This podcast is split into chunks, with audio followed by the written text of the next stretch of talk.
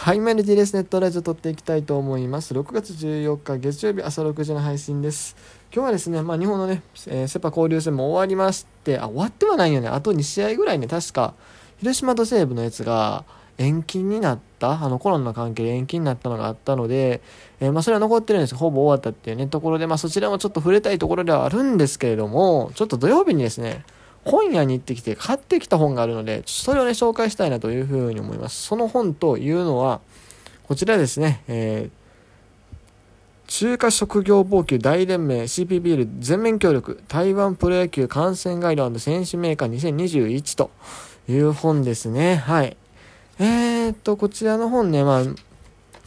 4年、5年、6年か、もう6年前にもね、実はね、えー、と同じような類の出てたんですよ。台湾プロ野球のこの選手メーカーみたいなのが、2015年バージョンがね、出てたことがあって、それはね、去年買ったんですよ。うん。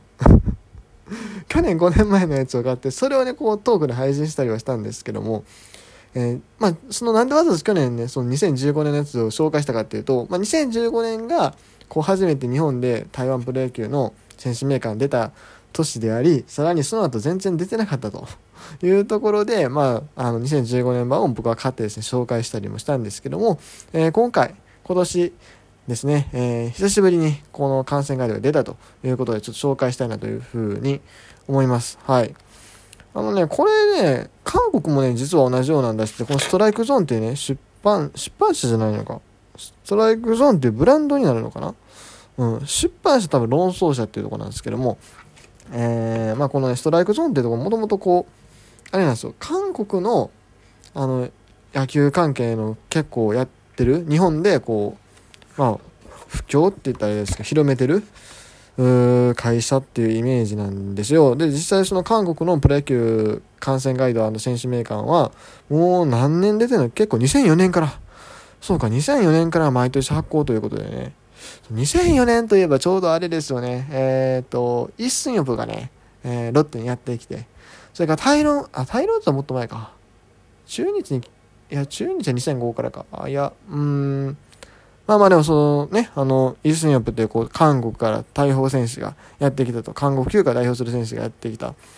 っていうところで、まあちょっと注目が高まったりした時期でもあったのかな。あとまあに、韓流ブームとかも多分そんぐらいだったと思うし、まあそういうところね、多分、あの、この本が出たりしたのかなというふうに思うんですけれども、そういうね、こう、韓国プロ野球の、あの、選手名鑑とか、そういうのがずっと出てる中の、もう、まあその、姉妹本みたいな感じで、こう、台湾の方もね、えー、ちょくちょく出てると。まあ今回が2回目ということなんですけどもね。はい。で、え、ー、と、今回こちらの本紹介していきたいんですけれども、ページ数で120ぐらいですかね、大体。120ページぐらいでフルカラーの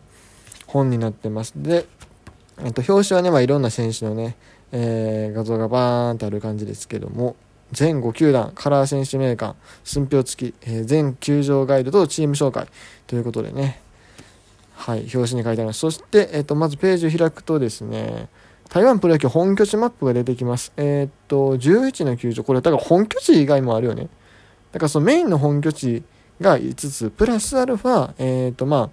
いわゆるホームゲームを開催する。てか、まあ、石軍公式戦がやる球場が多分全部載ってあるのかなと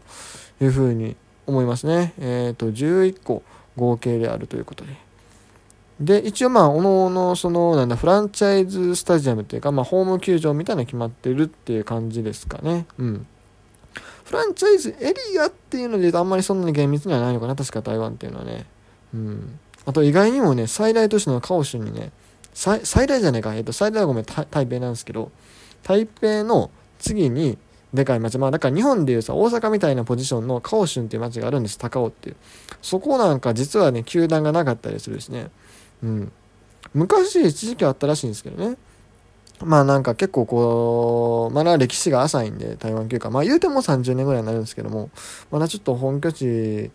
あっちゃこっちゃ行ったり来たりっていうところもあったりしてね、えー、実はさ、あの2番目の年にね、あの、チチームがないっていうね、こともあったりはするんですが。で、えっと、それがね、こう、表紙の裏側にあって、その右側にね、こうなんか書いてありますと。野球場へ行こうと。で、その下に大きな文字の中国語で、えっ、ー、と、これ、読まれへんな ツーバオチバオチジョーってどういう名やっけ？ツーえっ、ー、とね、猿っていう字が書いてあるんです。猿っていうのはこれ確か中国で行くっていう意味で、えっ、と、つ、つって呼んだような気がするんですけど、僕ね、一応ね、中国語軽くはね、大学で履修してたんですけども、ちゃんか、ちゃん、バオチーちゃんね、バオチーチャンパーって書いてある。ツーバオチーチャンパーって書いてあって、で、えっ、ー、と、その下に、あれですね、あの、日本で有名な、あの、チュンチュンっていうね、チアガールさんの、えー、あれですわ、写真があります。はい。チュンチュン、実はもう御年30ぐらいでね、実は意外、意外とそこそこ年いってたりはするんですけども、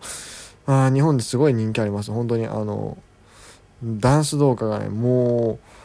う何百万とか再生いってるのもあるんでね。そういうのが数本あるようなねあの一部の人にすごい好かれてるねチアリーダーさん。でもね残念ながらね みんなチアリーダーばっか見てるらしくて。そのね YouTube のそのダンス動画のコメント欄に書いてあるのはあのまあそのダンス動画っていうのはある選手のえっと応援風景をねこう収めたものなんですよなんですけどなんか後ろで野球やってるなとか あと、そのまあ、特にこのチェン・ツオハーという選手のあの応援歌の動画すごい人気なんですけど、ダンス動画が。それに対してこう、チェン・ツオハーの顔は未だに一度も見たことがないみたいな コメントが、あったりする それはまずいやろっていう気がするんですけど、気になったらちょっとこれ調べへんのかなって思うんですけどね。うん。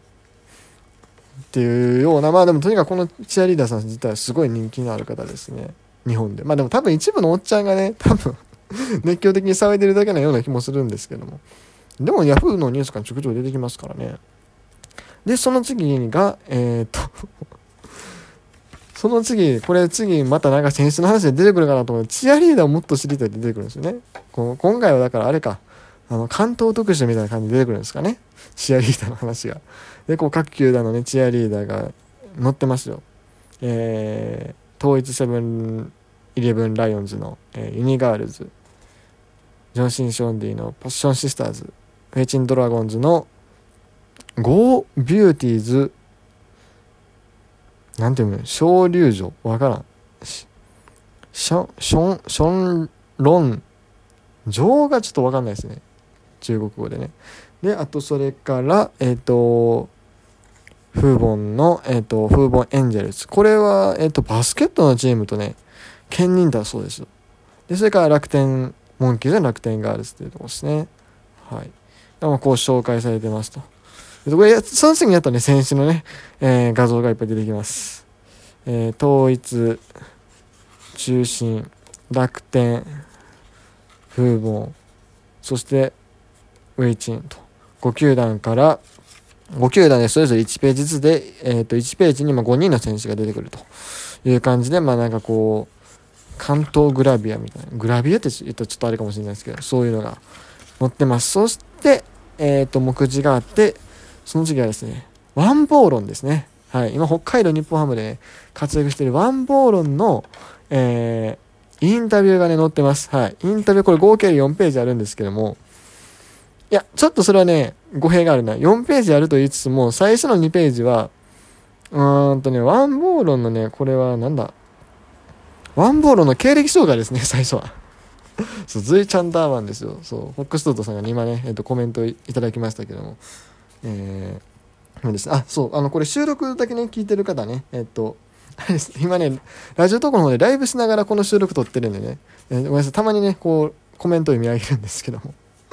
で、えー、っと、そ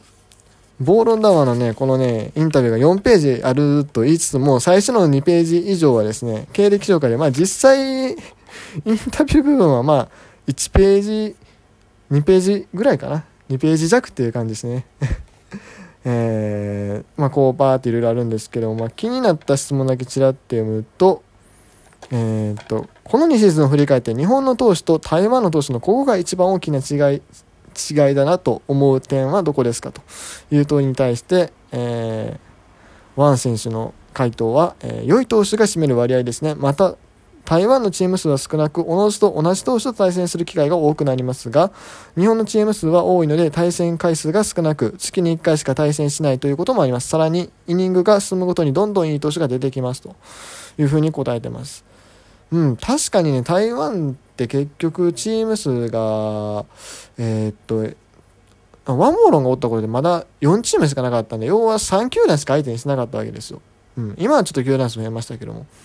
それと比べると日本ってもっとね、えー、球団数あるわけですから、まあ、ドイツリーグだけも他に5球団あるっていうところで、うん、まあやっぱりそこ、対戦する投手の数が多くて、しかもレベルが高いとやっぱ苦戦したっていうのは一つあるのかなというふうに思いますね。で、まあでもまあ今年しっかりこう成績上げてきてるんでね、また注目っていうところはあるんですけども。で、その次にコミッショナーのインタビューがありますね。えっ、ー、と、最、最、最なんちゃらさん。コミッショナーのインタビューがあります。で、ここにもね、えっ、と、これは、えっ、と、見開き1ページ、まあ、2ページ分でこう、インタビューがうにゃーってあって、その後は国際大会の戦績とか、紹介されて、えっ、ー、と、あとは何があったかな？えっ、と、その後は選手名鑑がたーってあって、それから選手名鑑のその各球団のところに、えっと、使用球場の紹介とかもいろいろ載ってあったり。で、あとまあ後ろの方に行くと球団の変遷とか応援スタイルの話とか、えっと、今まで台湾でプレーした日本人選手の一覧とか、NPB に在籍した台湾選手の一覧とか、まあそういうのとかもまあいろいろ載ってるっていう感じになりますね。うん。まあね、これ、球場説明とかね、結構しっかり載ってくれてるんでね、ぜひ行きたいんですけども、残念ながらちょっと今状況的に行けないんでね、まああのー投稿できるようになったらね、もう早い段階で僕は一度見に行きたいなというふうに思います。はい。で、今年はちょっとね、あんまり台湾休暇終えてないんですけども、まあ、またあの、余裕が出てきたらね、仕事もある程度できるようになってきたら、えー、もっとしっかり見れたらいいなというふうに思っております。ということで今日は書籍の紹介をさせていただきました。